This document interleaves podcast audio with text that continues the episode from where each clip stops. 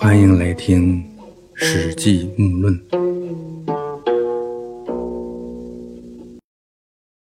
刘邦做了沛公，拉起了两三千人的队伍出去打了两仗，然后回来驻守在丰邑。丰邑呢，无疑是刘邦起家的根基。秦二十二年，也就是公元前二零八年，陈胜吴广的队伍遇到了劲敌。那就是秦将章邯。章邯勇猛，率领骊山屠邑，把陈胜杀得大败。这个陈胜起义以后啊，燕、赵、齐、魏等各诸侯国都自立为王，秦朝开始分崩离析，天下大乱。啊，说是这个分久必合，合久必分。然而分合相比，分起来那是更容易。秦这样一个好不容易统一起来的大帝国，打破分封制，实现郡县制，那些失去统治利益的王侯将相和他们的子弟们，有些能耐的啊，被大秦国打残、怀恨在心的，甚至平民百姓活不下去的，都趁机起来反秦。势力小的拉山头打官府，势力大的就各立齐国，各自称王。陈胜起义呢，对秦朝虽然没有伤及根本，但是这些始作俑者，他们的调子起得很高，自此灭秦一曲就高歌猛进，一发不可收拾。这时候，项梁、项羽已经在吴中起兵有段时间了。刘邦呢，驻守在丰邑，四川郡的秦兵就来包围丰邑。啊，这就是县里的反叛了。上级派人来平定他们。四川军的秦兵围了丰邑两天后，刘邦率众出城与秦军交战，打败了四川军的秦军。四川军首后来也被刘邦的左司马曹无伤捉住后杀了。刘邦就命令雍齿守卫丰邑，自己率领部队要到薛县去。这刘邦离开丰邑后。陈胜派周福来夺取土地，周福呢派人对雍齿说：“这丰邑是原来魏国的国都，现在魏国已经平定了几十座城邑，你如果归降魏国，魏国就封你为侯，还是让你来驻守丰邑。如果你们不归降，那我就要屠戮丰邑。”这个丰邑呢，的确曾是魏国的国都，但是都是一百五十多年前的事儿了。魏国呢被秦国打败以后，曾从山西安邑迁都到这里。这个周福呢，他就是魏国人，啊，他也是想借着陈胜这杆大旗，为自己的魏国做事儿周福这个“福”和市场的“市”差不多啊，只是“福”的上面不是点儿，而是竖画出头。“福”这个字呢，它的意思是一种稍长的围腰、稍短的围裙，啊，一种服饰。这雍齿本来就不愿意归顺于刘邦，等到魏国来招降，他立刻就反叛了刘邦，为魏国来守卫丰邑。而刘邦呢，率军回头来攻打丰邑，但是打不下来，哎呀，后来就病倒了，估计是连气带累也就病了，啊，只好退兵回到沛县。这刘邦吧，就特别恨这个雍齿和丰邑这些子弟们背叛他。啊，这可是他起兵的地方啊，根据地啊，居然让人给策反了，这说明他在老家人的眼里就不咋地嘛。所以呢，他对雍齿还有这些人不是一般的怨恨。刘邦的这种怨恨呢，几年后会让丰邑人后悔不迭。这里呢，咱先按下不表。刘邦呢，恨得不行，他听说东阳县的人拥立了一个楚王，驻守在刘县，刘邦呢就去投奔他们。他也是想从刘县借点兵回来，来攻打丰邑，灭了这个可恨的雍齿，拿回他的根据地。这个刘县呢，在沛县东南。啊，七八年以后啊，这个张良就被封为刘侯。刘侯张良，这个刘呢，就说的这个地方。现在这个地方呢，是微山湖的湖区，啊，已经淹没在湖水里了，苍天桑海啊。这时候呢，章邯正在追击陈胜。章邯手下一员大将正带兵向北平定楚地，刘邦的队伍呢，就和东阳县这些人一起和章邯的秦军打起来。啊，一开始呢打不过人家，后来还好，攻了三天，拿下了砀县。他们收编了砀县的五六千人，然后去打夏邑。拔之还军锋，啊，就是攻下来了，带部队驻扎在丰邑的附近。啊，这时候拿下来的呢是夏邑，还没有攻下来丰邑啊，因为丰邑是他老窝，所以这里说还军丰。这夏邑和丰邑呢是两个地儿啊，都属于现在的江苏和安徽相邻的地区。啊，与山东南部也紧挨着。丰邑呢是江苏省徐州市的丰县，在江苏省的西北端；夏邑的老地方就在安徽省的宿州市砀山县的城东，安徽省的最北端。也就是说，夏邑在丰邑的西南，啊，两地相距不远。哎，这些古地名呢，随着朝代更替，行政划分总是在不断的变化之中。有的古地名呢一直存在，有的呢几经变化。有合并，有分割，有交错，还有的消失或者重新启用，甚至异地启用。这个隶属关系呢，也会有很多的变化。有的古书上呢，就把这个沛县和在它西北的丰县放在一起，称为沛丰。啊，这丰县呢属于沛县管辖，但当时呢人口应该是比沛县还多。读《史记》呀，除了研究人、研究事儿，还得研究明白地理。这样呢，才能把前后的史实串起来。有很多事儿不明白其中为什么会这样，往往呢能从这些相关的知识中呢找到答案。啊，很多人读《史记》只是简单的、大概有的讲故事或者是评论，这呢适合一般人听个热闹。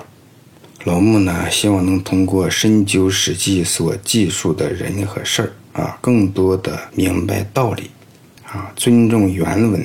突出重点，化古为今，哎，深入浅出，在这些工作的基础上，再慎重的发表自己的看法，力求呢让读过或者是没读过《史记》的人，用耳朵能够基本了解，甚至能够吃透这部世界上最有价值的书的一些意思。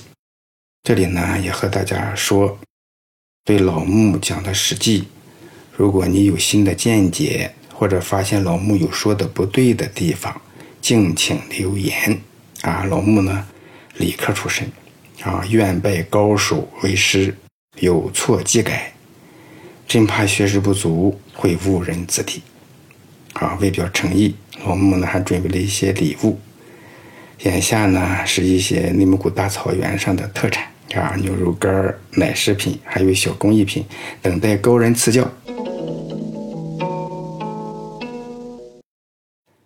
刘邦呢，借助砀县的五千多兵卒，把夏邑拿了回来，然后带部队驻扎在丰邑附近。啊，接着说他带一百多骑到薛县去参加项梁的聚会。刘邦到薛县见了项梁，啊，项梁高兴，给了刘邦五千人，五大夫级别的将领就有十个。啊，你看这刘邦创业初期。曾经得到过项梁的很大扶持，啊，他失去依托、丢掉根据地的情况下，危难之间得到项梁的鼎力相助，这些都是刘邦以后做大做强相当重要的基础力量啊。所以呢，前面讲过，在项羽死后呢，刘邦呢也应该能够想到今天，他曾经在人家这里干过，接受过老项家莫大的恩惠。亲自去项羽葬礼上祭奠一番，哎，哭上一通，情理之中的事儿，也并不是说他本人呢有多么的虚伪。刘邦从项梁这得到五千人马，回去攻打丰邑城。这书中呢没说攻城的结果，实际上呢，刘邦这次是攻下了丰邑，但是那个他最恨的雍齿没有捉到。跑到魏国去了。雍齿的最后结局呢？老穆在前面《项羽本纪》的时候也谈到了一点，如果你还记得，哎，留个言吧。刘邦归属项梁几个月后，听说陈胜确实已经兵败被杀了，项梁就把各路诸侯的别将召集到薛县。这个别将呢，就是配合主力军作战的部队的将领啊，比如负责战马管理的厩将，就是马厩的厩，还有负责制造修理弓弩的弩将，还统领辎重兵的重将，啊，还有率领筑城兵的城将等等，哎，这些呢是别将。项梁这时候呢，听从范增的建议，拥立楚怀王的孙子放羊娃熊心为王，还叫楚怀王。监督盱眙，项梁号称武信君，怀王熊心派人与秦军作战，几次打败秦军，啊，又让刘邦、项羽去攻打城阳，还屠戮了城阳，啊，一路杀杀杀，拿下了一些城池，其中呢还杀了丞相李斯的儿子李攸。这项梁呢屡战屡胜，就骄傲了。但是呢，秦朝给章邯增派了军队啊，夜衔敏击项梁。这个衔敏呢，就是让士兵口里横着衔着一根木棍防止喧哗。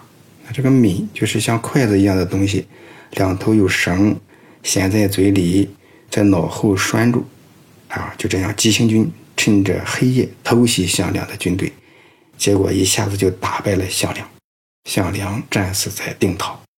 定陶这个地方呢，项梁在这里战死。后来刘邦也是在这里登基称帝。这时刘邦和项羽正在攻打陈留。陈留呢，现在河南省开封市啊，凤凰城啊。这凤凰可是古代楚国的崇拜对象啊，就和中原人崇拜龙一样。陈留镇春秋时期属于郑国，名叫留地，后来被陈国吞并，更名为陈留。啊，这里离开封很近啊，也就是二十多公里。听说项梁战死，刘邦和项羽就向东进军。项羽驻扎在彭城的西面，刘邦的军队驻扎在砀县。章邯打败了项梁的军队以后，认为楚地的军队不值得担忧了，于是渡过黄河，向北进军，攻打赵国，大败赵军。啊！秦将王离在巨鹿城包围了赵军。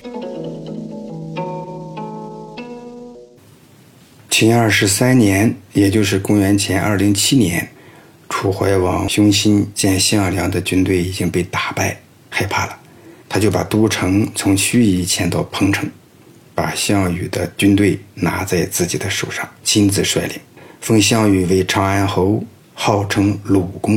啊，前面已经讲过，为了这个鲁公，啊，刘邦砸打鲁地，鲁地就是不投降。见到项羽的人头后，才最后一个归顺刘邦。在彭城，怀王熊心任命刘邦为当军长，啊，这原来叫郡守，啊，这以后呢叫郡长，封武安侯，统帅当军的部队。这时候呢，被王离包围的赵国几次请求救援。怀王熊心就任命宋义为上将军，项羽为次将，范增为末将，向北进军救赵。命令刘邦向西抢占地盘，进军关中，并且与诸将约：先入定关中者望之，就是和诸将约好，谁先入关平定关中，就让谁在关中做王。这关中呢，是秦朝腹地呀。东边的潼关，南边的武关，西边的散关，北边的萧关啊，这四关之内五万多平方公里的地方就是关中地区。谁能入关，谁就有可能在大秦朝腹地称王，有更大的发展空间。这怀王雄心决定让刘邦向西进攻入关，而且还约定好，谁先入关就让他做关中王。似乎这是偏向刘邦，给他更多的发展机会。当初这怀王可是项梁拥立起来的呀，如今项梁战死，怀王不单收了项羽的军权，还如此布局，给刘邦更多的机会，这是为什么呢？老木下次再谈。